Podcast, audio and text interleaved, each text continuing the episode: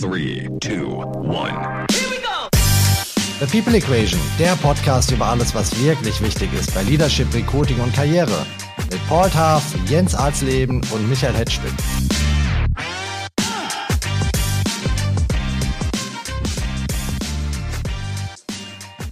Herzlich willkommen zu einer neuen Folge unseres Podcasts zu Leadership, Recruiting und Karriere. Sie heißt die Ironman-Falle. Wir alle arbeiten hart und viele von uns schöpfen die nötige Kraft dafür beim Sport.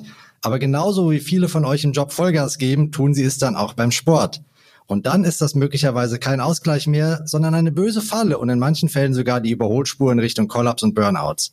Unser heutiger Stargast kennt dieses Phänomen wie kaum ein zweiter, denn er ist Personal Trainer und trainiert mit seinem Team vor allem erfolgreiche Businessmenschen, Unternehmer, Manager, Banker und Anwälte. Er erlebt jeden Tag die Tücken, wenn es darum geht, Sport so mit dem Job und der Ernährung in Einklang zu bringen, dass das Workout nicht krank macht. Und von diesem Wissen werden wir heute profitieren. Ich begrüße Dennis Knapp, selbst Podcaster zum Thema Training und erfolgreicher Gründer von Mind Performance hier in Frankfurt. Hallo Dennis. Na, hallo Michael. Vielen Dank für die großartige Anmoderation und für die Einladung. Ich freue mich sehr, heute dabei sein zu dürfen. Und wir uns erst. Und natürlich auch ein herzliches Willkommen an meine beiden Podcast-Buddies Paul Taff und Jens Halsleden. Gute. Moin. Dennis, steigen wir mal mit dir ein. Wie gefährlich ist es denn, wenn Leute, die High Performer im Job sind, anfangen, systematisch Sport zu treiben? Gleich zu Anfang eine großartige Frage. Es kann gefährlich werden, wenn man mit der gleichen Leidenschaft, Motivation, mit dem gleichen Enthusiasmus daran geht, wie man Herausforderungen im Beruf nimmt. Ähm, also ganz oft ist es bei Leistungsträgern der Gesellschaft ja so, dass sie es gewohnt sind, im Beruf zu performen, auch ganz oft mit KPIs und wirklich Milestones und wie man das aus der Businesswelt kennt, dass man sich ein Ziel setzt und dann die entsprechenden äh, Schritte geht und dann das Ziel erreicht und dann ist natürlich vor dem Ziel ist nach dem Ziel, dann wird das nächstgrößere Ziel gesteckt und so ist alles sehr rational, mit sehr viel Drive, mit sehr viel Energie verbunden. Und das funktioniert im Beruf ja auch, weil man sich eigentlich im Laufe der Jahrzehnte dahin gearbeitet hat, um dieses Pensum gehen zu können. Und dann schließt man zwangsläufig auch auf den Sport und denkt, gut, dass ich jetzt 20 Jahre lang keinen Sport getrieben habe, halb so wild. Ich habe in meiner Kindheit oder Jugend die ein oder andere sportliche Aktivität gemacht und ich steige jetzt einfach mal ein und weil ich eben im Beruf so ein High-Performer bin, übertrage oder versuche ich das auch auf den Sport zu übertragen und dann kann es ein bisschen tricky werden,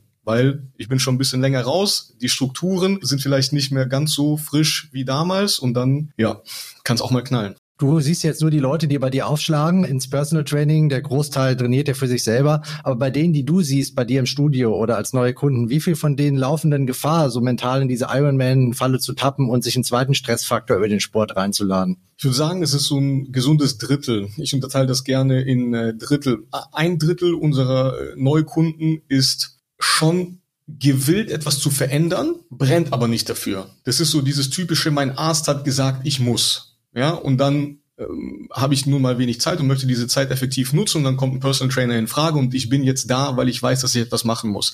Das zweite Drittel ist ein bisschen gleichgültig dem gegenübergestellt im Sinne von, ja, Sport mag ich, möchte ich, mache ich, aber so richtig ambitioniert bin ich da nicht. Und das letzte Drittel ist das, was du ansprichst, dass man eben mit voller Power daran geht, dass man sich dann wirklich die Ziele setzt und dann wirklich durchstarten möchte. Und dann muss man dieses Drittel auch entsprechend bremsen und auch einfach rational aufzeigen, wo stehst du, wo kommst du her, was sind deine Ziele und wie lässt sich das zusammen in Einklang bringen, mit meiner Expertise, mit der Erfahrung, die ich habe durch jahrelanges Arbeiten mit eben Menschen wie dir und auch ein bisschen mit Statistik und Sportwissenschaften im Sinne von auch mal sagen, hör mal, das, was du da als Ideal siehst, du sprichst den Ironman oft an, das sind ja auch da wieder jahrzehntelange Trainingserfahrungen, die dahin geführt haben. Also super, dass du jetzt anfängst, aber Fakt ist, du brauchst so und so lange, bis das in Angriff genommen werden kann.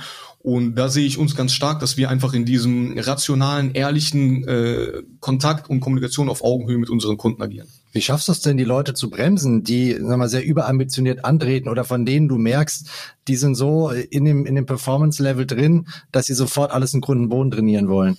Meine Hauptaufgabe besteht erstmal nicht darin, sie zu bremsen, sondern ihnen wirklich den Ist-Zustand aufzuzeigen. Und oft ist einfach eine Diskrepanz da zwischen der Psyche und dem körperlichen Zustand. Das heißt, wenn ein Kunde zu uns reinkommt, machen wir zuallererst einen Eingangscheck. Davor hat er schon einen Online-Fragebogen ausgefüllt, der dauert ungefähr 20 Minuten. Da fragen wir die wichtigsten Dinge ab.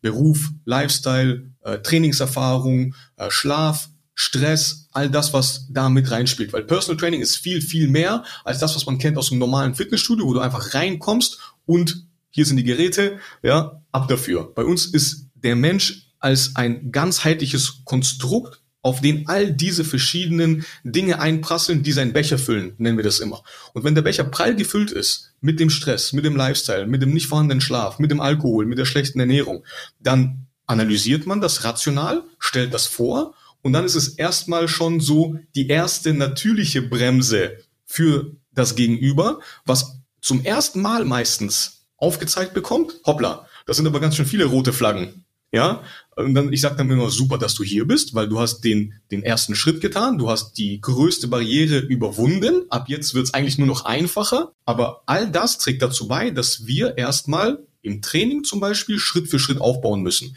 Das bedeutet, wir beginnen nicht mit der 100 Kilo Kniebeuge und dem 150 Kilo Kreuzheben, sondern wir schauen erstmal, dass wir die Knie auf Vordermann bringen. Weil wenn du ein bisschen tiefer bohrst, dann wird auch der krasseste High-Performer dir mitteilen, dass ab und zu mal das Knie zwickt, dass ab und zu mal die Hüfte zwickt, dass ab und zu mal der untere Rücken zwickt. Und dann sagst du, hör mal, wenn das jetzt schon zwickt, dann müssen wir das Training schrittweise aufbauen, um die Strukturen jetzt so vorzubereiten, dass du auch in drei, sechs, neun, zwölf Monaten noch sehr viel Freude am Sport hast, am Training und sich das im Laufe der Zeit noch mehr verbessert und du noch mehr Spaß und Freude dran hast. Deswegen, um auf deine Frage zurückzukommen, vielleicht die erste natürliche Bremse, die erste, so wie ich es äh, vorgestellt habe, ist eben die Analyse der Ist-Situation und die Vorstellung der Ist-Situation, wo das Gegenüber dann selber erkennt, ist zwar super, dass der Geist nach vorne preschen will, aber wir müssen das Ganze ein bisschen äh, langfristiger aufbauen. Jetzt sind wir ja hier in Frankfurt, wir beide zumindest, äh, Paul Teil, äh, teilweise auch High-Performer-Stadt. Jeder kennt in seinem Bekanntenkreis, keine Ahnung, Unternehmensberater, Banker, Dealmaker, whatever. Du hast sie beruflich äh, viel in deiner Bude. Ich kenne Leute, die fahren auf Fitness-Apps ab, die so Gamification-Elemente haben, wo man Medaillen erringen kann, Milestones erringen kann. Und äh, erzähl mir jedes Mal, wenn ich die sehe, hey, ich habe jetzt hier den nächsten, das nächste Level erreicht. Ich finde es immer cool, weil ich denke, es passt zu denen und die trainieren wenigstens ordentlich, aber du siehst ein bisschen skeptisch aus, äh, was diese Dinge angeht. Nicht gut? Ja, erstmal muss ich mich selber schuldig bekennen, weil ich äh, habe vor einem Jahr mit dem Rennradfahren angefangen und da gibt es eine App, die heißt Strava. Und äh, Strava äh, ist einerseits, um äh, deine Routen zu tracken um aber auch zu sehen, was machen denn deine Freunde, die ebenfalls dort ihre sportlichen Aktivitäten uploaden und du siehst die Durchschnittsgeschwindigkeit, die Distanz, die Höhenmeter und alles, was dazugehört. Und dann ist Strava noch so clever mit der äh, künstlichen Intelligenz und alles, was dazugehört, dass es Abschnitte erkennt auf der Route, die du gefahren bist. Und dass es dir zeigt, wenn du jetzt zum Beispiel jedes Mal hier um den Main einmal hoch bis zur EZB und wieder zurückfährst, dann hat Strava verschiedene Segmente in diesem, in dieser Route und es zeigt dir nach jeder Fahrt an, du hast in diesem Segment vom Eisernen Steg bis zum Westhafenturm hast du eine neue Bestzeit. Ne? Und so viel zu Gamification. Und das Gleiche gibt es natürlich auch mit Fitness-Apps. Es gibt eine sehr berühmte App, die heißt Freeletics. Sie ist schon ein bisschen älter. Ich weiß nicht, ob die mittlerweile den Exit gemacht haben. Ist ein bisschen ruhig geworden um die App. Aber die war vor Corona und während den Lockdowns hatte die definitiv ihren Höhepunkt. Es ging darum, mit dem eigenen Körpergewicht, was ja eine sehr niedrige Eintrittsbarriere ist für jedermann. Ich lade mir die App runter und dann kann ich sofort damit loslegen. Ich brauche kein Gym, ich brauche keine Ausstattung. Mit dem eigenen Körpergewicht eben zu trainieren und dann gab es die Hero Workouts und die Hero Workouts waren eben äh, Meilensteine, die dir zeigen sollen, ob das, was du machst, effektiv ist. Sprich, du musstest dann oder du durftest dann einmal im Monat zum Beispiel ein Workout machen, bei dem es äh, darum ging, 100 Kniebeugen zu machen, 100 Liegestütze, 100 Crunches. Und das trägt dazu bei, dass du unabhängig davon, wo du herkommst. Niemand hat sich angeschaut, hast du ein Knieproblem, hast du ein Hüftproblem, hast du ein Ellenbogenproblem. Du bist einfach nur gehuckt von der Gamification. Du hast auch deine Kumpels drin in der App und du siehst wirklich nur diese Hero Workouts, weil du ein High Performer bist, weil du dich oft an Zahlen messen lässt und gehst da hundertprozentig rein. Also, also diese Apps sind gift oder gefährlich im Prinzip. Mit 36 Jahren bin ich mittlerweile so weit, dass ich sage, jede Art von Bewegung ist besser als keine Bewegung. Mhm. Aber nur bis zu einem gewissen Grad. Denn wenn die Bewegung für dich unvorteilhaft ist und du auch vielleicht sogar einen Schaden davon trägst, dann muss man sich Gedanken drüber machen. Also Apps sind geeignet für Leute, die es auf eigene Faust schon können, die vielleicht schon eine Trainingserfahrung haben, die keine Probleme haben und die vielleicht ein neues Motivationstool haben möchten. So wie ich das mit dem Rennradfahren gebraucht habe. Nach 16 Jahren Kraftsport habe ich eine neue Herausforderung für mich gesucht und jetzt läuft es beide so ein bisschen parallel. Und wenn ich mich verausgabe auf dem Rad, dann weiß ich, ich bin hier in einem kontrollierten Bereich, da ist alles in Ordnung. Ein Mensch, der vielleicht nicht weiß, wo sein Körper im Raum stehen, wo seine Gelenke im Raum stehen, der nicht weiß, dass er die Beinachse gerade nicht hält, dass der Oberkörper gerade kollabiert bei der 89. Kniebeuge. Für den kann es auch mal gefährlich werden, ja. Mhm. Jens, Paul, ähm, ihr kennt ja auch einen Haufen Leute, ähm, die, die ähm, ziemlich krass unterwegs sind, was Fitness angeht. Ich habe das Gefühl, manchmal ist es auch so ein bisschen Strategie dahinter, weil körperliche Fitness und Kraft auszustrahlen ist ja eigentlich mittlerweile ein wichtiger Karrierefaktor geworden, um weiterzukommen. Oder täusche ich mich da? Ja, ich meine, die Ästhetik ist in unserer Gesellschaft deutlich wichtiger geworden. Es gibt viele Menschen, die, die sehr stolz auf ihre Muckis sind.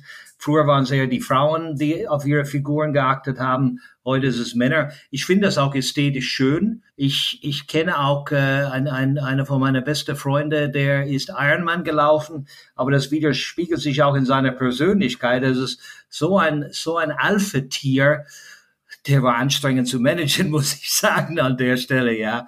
Aber nee, ich finde, ich finde Fitness, äh, Fitness ist gut. Fitness ergänzt den Mensch. Ich glaube, es ist, es ist äh, einfach gesund, fit, fit zu sein und und äh, wollen wir ehrlich sein, gut auszusehen. Ich meine, ich bin jetzt übergewichtig, das mag ich nicht. Und ich werde jetzt im Sommer wieder, dauert ja unsere Sommer, leider Gottes, aber ich werde jetzt auf mein Rad gehen. Ich habe einen Fitnessraum zu Hause, aber ich gehe ungern dahin. Das ist, das macht mir keinen Spaß. Gehe raus auf mein Rad und mache Radtour mit meinen Kumpels und ich liebe das einfach mal in der frischen Luft zu sein. Ja, aber Fitness, da bin ich bei dir, Dennis, das ist super wichtig. Und was man liest, äh, das Thema Einteilen, was du jetzt gesagt hast, Dennis, so angemessen einteilen, das haben die Wissenschaftler irgendwie entdeckt jetzt in den letzten keine Ahnung, Jahr oder Jahren, ja, und das wird immer mehr hervorgehoben. Also weniger, äh, weniger machen und nicht und nicht so häufig als statt jeden Tag, äh, dass man sich äh, auspowert. Ich glaube, das ist eine sehr gesunde Ratschlag für die Menschheit. Ja, sehr gut. Paul, deine Headhunter-Expertise würde ich gerne mal anzapfen. Du besetzt Leute. Ist gutes Aussehen, Dynamik, Fitness, äh, ist es manchmal ein ausschlaggebendes Merkmal, warum der 50-50-Kandidat dann mit 51 Prozent durchs Ziel geht und den Job bekommt? Zweifelsohne. Da muss ich ganz ehrlich sein. Das darf man in Amerika natürlich gar nicht berücksichtigen. Man darf nicht mal ein Bild sehen vorher. Ich halte nichts von dem Quatsch. Äh, bin ich ehrlich. Ich will immer Bilder haben von den Menschen. Und äh, für mich ist Bühnenpräsenz äh, Persönlichkeit sehr, sehr wichtig. Und ja, äh, eindeutig die Ästhetik spielt da, spielt da eine Rolle. Ich meine, wenn du 50 Kilo Übergewicht hast, ich werde wahrscheinlich erschossen, warum ich, weil ich das so sage, aber wenn ich 50 Kilo äh, Übergewicht habe, äh, dann passt irgendwie was nicht in meine in meine Lebensequation und äh, das das ist äh, vielleicht ein, ein Zeichen von Disziplinlosigkeit, keine Ahnung, viele Leute können das nicht vermeiden, aber in der Regel kannst du es vermeiden. Also um deine Frage zu beantworten, ja, um sich gut zu präsentieren, ist die Ästhetik wichtig. Jens, während Dennis ja eher so von der körperlichen Gesundheit kommt, kommst du ja in deinen Coachings eher von der mentalen Gesundheit, ähm, stark im Sturm zu sein, eine positive Einstellung zu haben. Kennst du Fälle, ähm, vielleicht auch aus deinem Kundenkreis, wo Leute durch Sport eher noch kaputter geworden sind oder durch irgendwelche anderen Hobbys, die sie extrem betreiben und sich eigentlich noch mehr in eine Krisensituation reingearbeitet haben? Ja, klar. Also ich kenne äh, Leute, die durch zu wenig Sport und Leute, die zu, durch äh, zu viel Sport äh, sich in persönliche Probleme äh, reinmanövriert haben. Ich habe sogar einen äh, guten Freund, mit dem ich studiert habe, äh, verloren. Der ist äh, sehr erfolgreich gewesen und musste dann zu seinem sehr erfolgreichen Berufsleben noch eine Triathlon-Historie dranhängen und wurde dann irgendwann äh, da war der schon Mitte 40, äh, musste am Herz operiert werden, weil sein Herz zu groß geworden ist äh, und ist dann leider nach dieser OP nicht mehr aufgewacht und ist verstorben.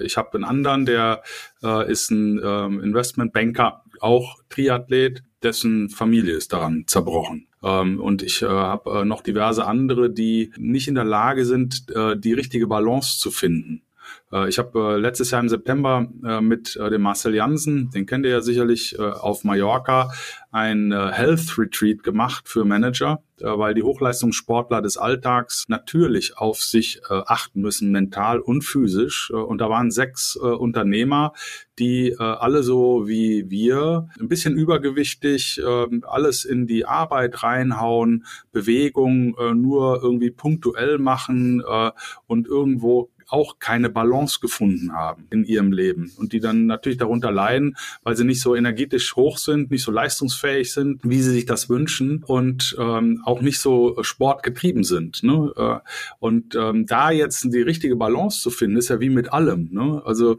äh, das Beste ist, wir, wir schwanken immer zwischen äh, Disziplin und Selbstaufgabe und äh, irgendwo in der Mitte liegt der Flow. Da liegt eigentlich der Hase im Pfeffer. Ne? Ich äh, muss es nicht äh, übertreiben und ich muss es nicht untertreiben, ich muss das einbauen in eine Routine in meinem Leben nach dem Motto, ich bin es mir selbst wert, äh, den äh, Sport, die Bewegung in einem vernünftigen Maß in mein Leben zu integrieren und das am Anfang in, äh, mit Anleitung, damit ich die richtigen Dinge richtig tue. Aber da haben wenig Leute einen Fokus drauf und deswegen gibt es zu viel links und rechts. Also zu viel Leute, die zu wenig machen und zu viel Leute, die viel zu viel machen. Dennis, du hast von dem tragischen äh, Fall äh, gehört, den Jens gerade erzählt hat. Was sind denn so Alarmzeichen, die man hören kann körperlich, jetzt wenn ich nicht Personal Trainer habe, sondern für mich selber trainiere, dass ich äh, mich in Gefahr begebe durch zu viel Training? in der Sportwissenschaft äh, ganz einfach Übertraining genannt, ist der Begriff. Und äh, wir haben das tatsächlich letztens erst äh, mit Sven in unserem Podcast äh, besprochen. Es gibt eindeutige Anzeichen. Äh, eins äh, davon ist zum Beispiel eine langfristig erhöhte Herzfrequenz. Also wenn ich merke, ganz, äh, sehr, sehr viele tragen mittlerweile einen Fitness-Tracker, der 24-7 deine Herzfrequenz misst und der dir auch anzeigt, deine durchschnittliche Herzfrequenz. Ne? Und man kennt es aus dem Ausdauersport. Wenn ich Ausdauersport treibe, dann habe ich tendenziell eine niedrigere Herzfrequenz, meine, weil mein Herz es schafft, mit äh, niedriger, mit weniger Schlägen ein höheres Blutvolumen durch die Peripherie zu pumpen. Und wenn ich aber in das Exzessive reinkomme, dann habe ich genau das Gegenteil davon, nämlich eine chronisch erhöhte Herzfrequenz. Ein weiteres Zeichen ist eine chronische Müdigkeit.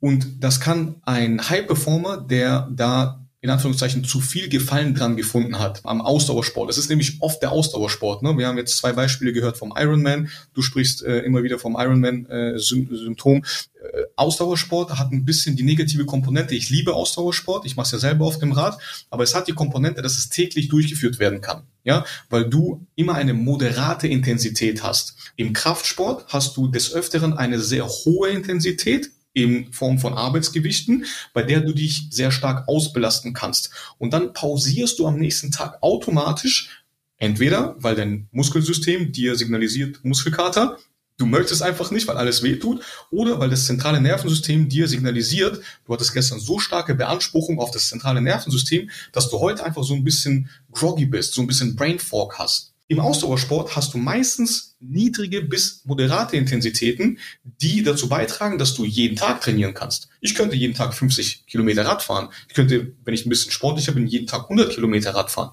Und das kann irgendwann dazu beitragen, dass ich A, eine chronische erhöhte Herzfrequenz habe und äh, B, eine chronische Müdigkeit habe. Dann aber das nicht richtig einordnen kann und denke, logisch, ich bin müde, ich müsste mehr trainieren. Ja, aber genau das Gegenteil ist dann der Fall. Ich brauche mehr Schlaf, ich brauche mehr Erholung, ich brauche mehr Regeneration. Und wie Jens es gesagt hat, ich brauche mehr Mitte, ich brauche mehr Balance, denn keine Anspannung ohne Entspannung. Ja, und im Beruf ist das äh, komischerweise, ich, ich, ich verwende immer sehr, sehr viele Metaphern aus dem Berufsleben, weil unsere Kunden eben einfach so große Experten sind im Beruf und im Sport aber diese Prinzipien komischerweise nicht auf den Sport ummünzen können. Und ich sage, im Beruf ist es ja auch nicht so, dass nach dem Exit jetzt zum Beispiel, ne, du hast jahrelang als Gründer auf den Exit hingearbeitet, du hast den Exit geschafft und nach dem Exit sagst du doch auch nicht, ich nehme jetzt das komplette Geld und baue jetzt in den nächsten zwei Jahren das nächste Unicorn auf. Ja, gibt es, aber sehr viel öfter ist es der Exit und dann erstmal ein Jahr Sabbatical.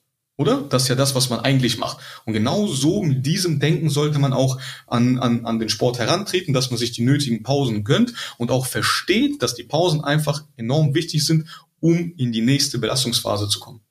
Also ich glaube, Michael, wenn ich da, ich glaube, ein Punkt ist sehr wichtig, und ich spreche aus persönliche Erfahrung. Ich habe ja letztes Jahr auch Burnout gehabt. Das weiß Jens, das weiß Michael. Es ging mir überhaupt nicht gut. Und mein erster Fehler war, Dennis, ich bin gar nicht zum Arzt gegangen, um eine stinknormale Untersuchung zu machen und nicht nur die Standardwerte wie Leber und und äh, Herz und und äh, Blutdruck und schieß mich tot. Bei mir war es meine Elektrolytenhaushalt war komplett durcheinander. Natrium, Calcium, Magnesium, alles tank leer und äh, das habe ich erst viel später entdeckt. Das, da kam mein Hausarzt nicht drauf.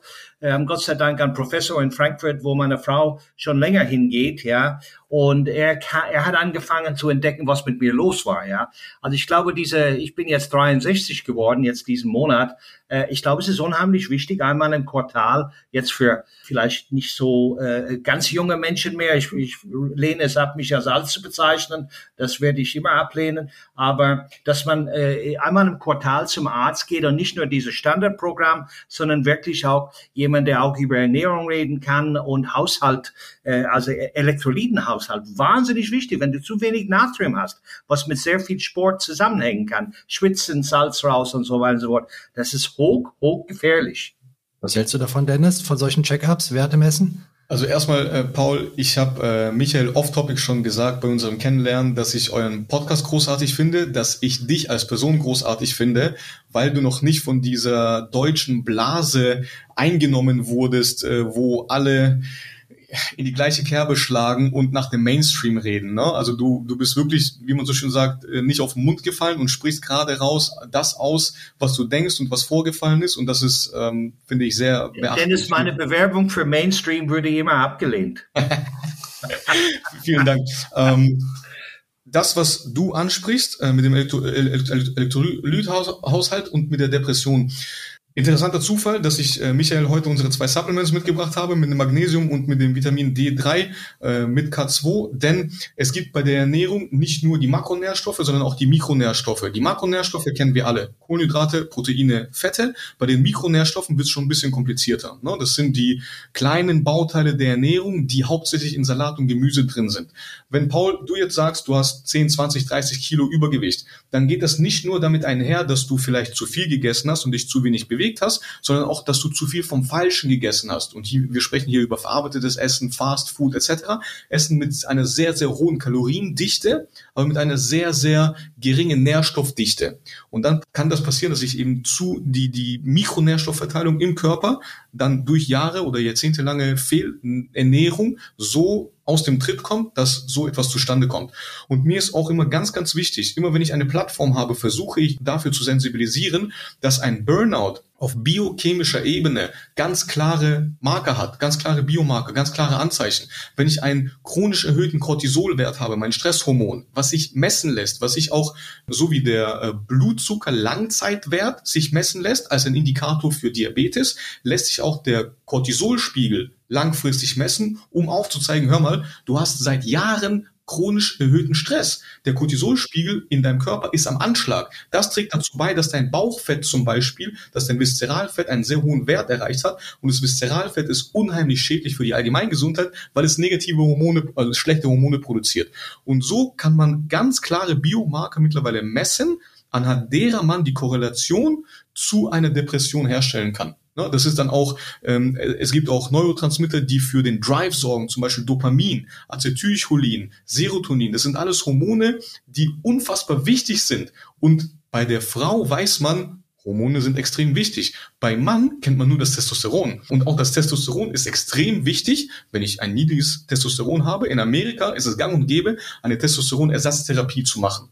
Das ist das Ende der Fahnenstange. Bis es soweit kommt, kann man auch sehr, sehr viele Sachen auf natürlichem Wege machen, wie Kraftsport äh, treiben, tierisches Eiweiß konsumieren, viel Schlaf etc. Da kann man auch sein Testosteron-Level nach oben bringen. Aber diese Biomarker sind eindeutig messbar. Auf biochemischer Ebene ist ein Burnout ganz klar eine Disbalance im Hormonhaushalt und im Neurotransmitterhaushalt. Dennis, an der Stelle, äh, äh, ich will jetzt nicht den Podcast hier alleine für mich haben, aber diese Werte, wovon du sprichst, sprichst, und du hast natürlich absolut recht, ich bin mittlerweile Profi drin, die bekommst du nicht vom normalen Hausarzt. Richtig. Wo schickst du dann die Leute hin? Wieder eine sehr gute Frage. Wir sind super pragmatisch. Ein Leitsatz von uns ist, wer viel misst, misst viel Mist.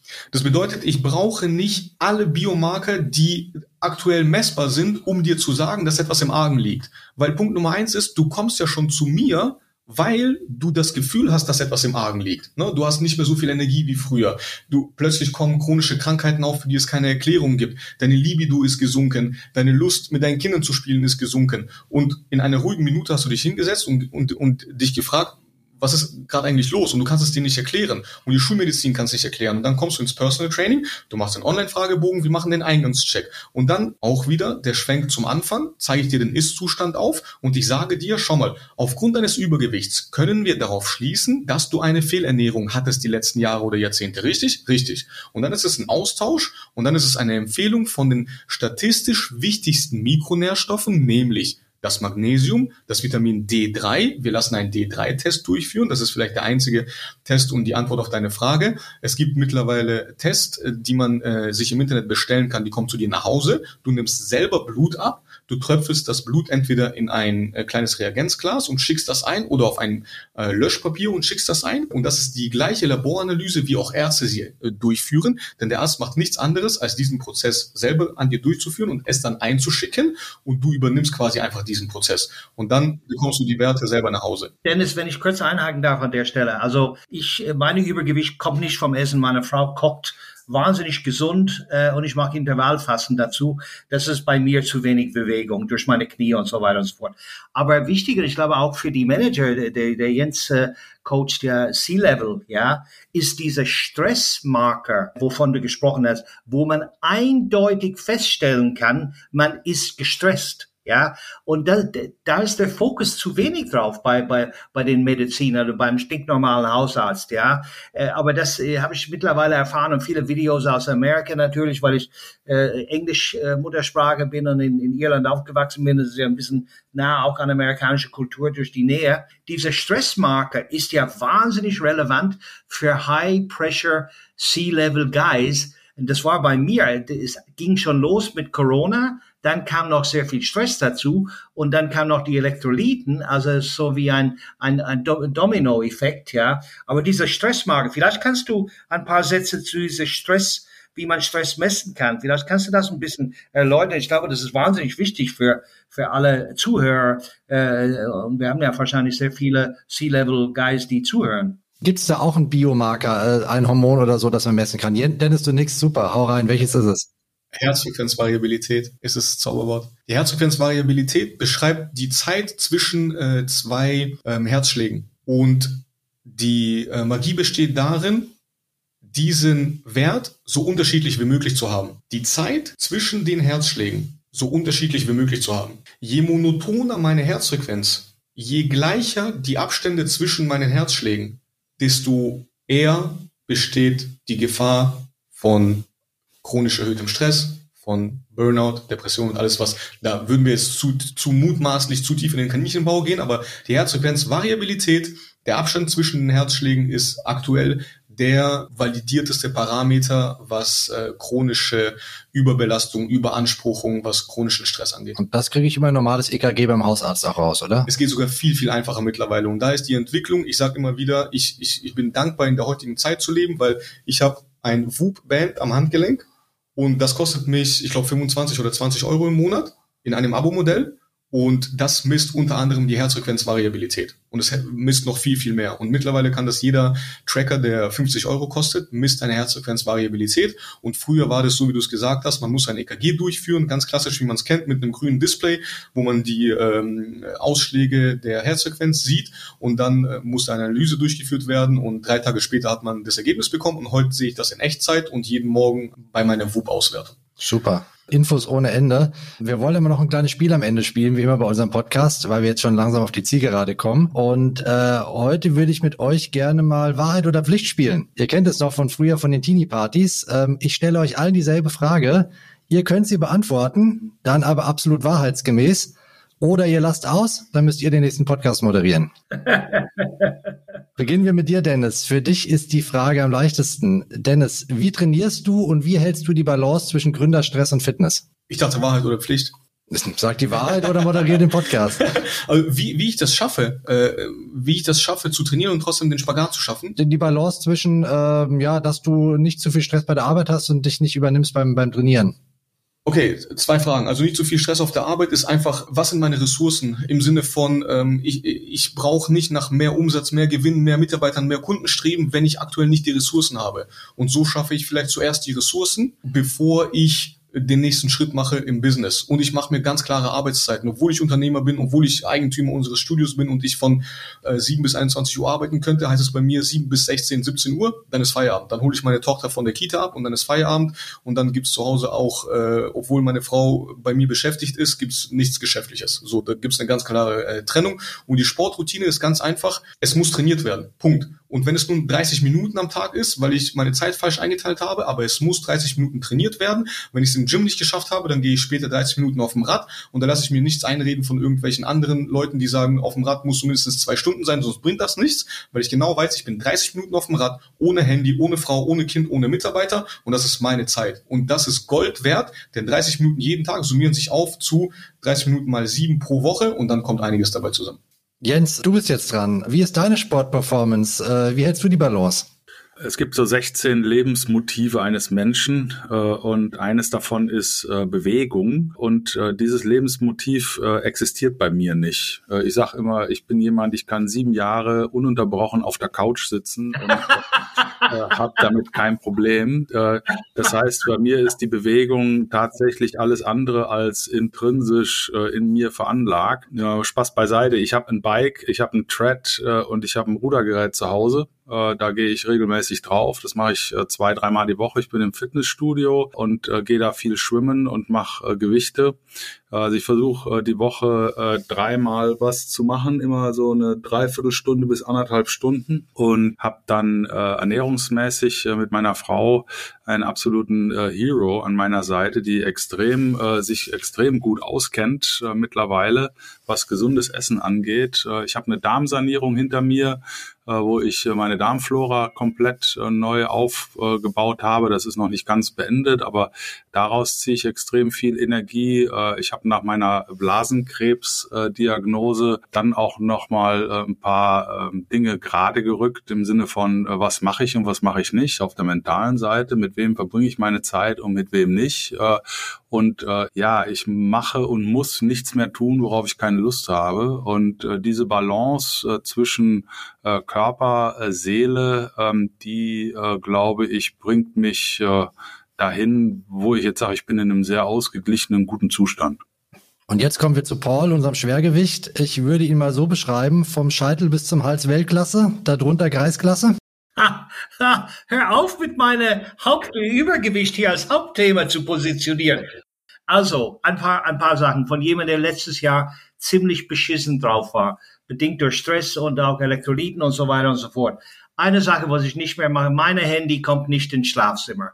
Punkt eins. Meine Handy bleibt unten und wenn ich morgens äh, runterkomme, dann äh, mache ich mein Handy erst an, wenn ich meinen Tag geplant habe, welche To-Dos und so weiter. Ich bin morgens super, super fit und, und frisch. Ja, Essen, unsere Essengewohnheiten hier zu Hause sind perfekt. Abends, ich mag Intervallfasten, ich esse vor 13 Uhr nichts äh, und ich esse ab 19.30 Uhr nichts mehr. Ja, äh, was ich mir jeden Tag gönne, ist ein Gläschen Wein aus meinem Weinkeller und das bleibt auch so, das ist für mich Lebensqualität. Aber ich erhoffe mir jetzt im Sommer, und es ist, das ist echt nervig hier in Deutschland, weil der Sommer immer kürzer wird und der Winter immer länger, ist raus jetzt mit meinem Rad raus, frische Luft. Hier haben wir jetzt blaue Himmel in Frankfurt und einfach, ich liebe es Rad zu fahren. Ich fahre mit meinen Kumpels in der, in der Regel im Sommer jeden Freitagnachmittag 40, 50, 60 äh, Kilometer, noch mehr sogar.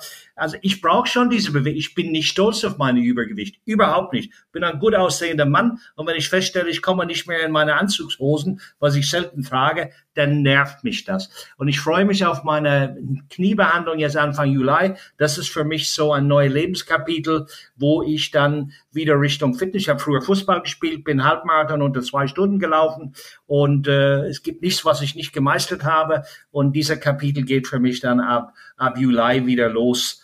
Also der, der Jens hat es richtig gesagt, diese mentales Training. Der Jens ist einer von der äh, entspanntesten Menschen, den ich kennengelernt habe. Der Jens war aber nicht immer so entspannt. Das hat er sich selbst beigebracht. Und diese Balance zwischen mentaler Fitness und mentaler Ausgeglichenheit. Ich meine, es hat einen vielleicht Vorteil, wir können uns leisten mit Leuten, die nicht arbeiten oder die sich aussuchen können, mit wem sie arbeiten wollen. Das ist schon eine Privilege. Aber ich habe gehört, ich bin über die Zeit, ich halte jetzt meine Schnauze Nein, darfst du noch nicht. Ich habe nämlich noch eine Spezialfrage, die einer unserer Podcast-Hörer äh, mich gebeten hat, dir zu stellen, Paul. Ja. Völlig out of the box. Du hast vor kurzem auf LinkedIn gepostet, dass du auf einem Heimaturlaub in Irland eine Kneipe gekauft hast. Und ich soll fragen, ob das wirklich wahr ist oder ein Joke. Selbstverständlich. Ich habe eine Kneipe in Donegal gekauft. Und die zweite Frage, warum zum Geier? Weil es Spaß macht. Spaß macht in der Heimat so ein so ein so eine Kneipe. Ich mache das ja selbst nicht. Ich lasse es machen da gibt's Live-Musik und immer wenn ich nach Hause komme, dann kriege ich die Getränke umsonst. Und wenn meine Freunde kommen, da zahlt kein Mensch. Insofern kann ich dicke Verluste machen und trotzdem ein schönes Leben haben. Damit haben wir das auch beantwortet. Paul hat wirklich eine Kneipe gekauft. Ich werde verrückt. Also, Freunde, äh, danke für euch fürs Mitdiskutieren. Ich hoffe, euch hat das Zuhören Spaß gemacht. Äh, macht was für euren Körper, aber mit Bedacht. Äh, alternativ könnt ihr euch auch einen Pub kaufen, um glücklich zu werden, haben wir gerade gelernt. Danke, Dennis, dass du da warst, äh, auch vor allem für die vielen konkreten Tipps. Äh, deine E-Mail-Adressen, Kontaktdaten schreibe ich noch mal in die Show Notes rein. Wer also unter Profi-Anleitung was für sich machen will, ist bei Mind Performance gut aufgehoben. Danke auch an Jens und Paul. Beim nächsten Mal sprechen wir hier über die magische Wirkung von Fuck-Up-Nights. Bis dahin wünschen wir euch alles Gute, bleibt aufrecht. Euer Michael, zusammen mit Dennis, Jens und Paul.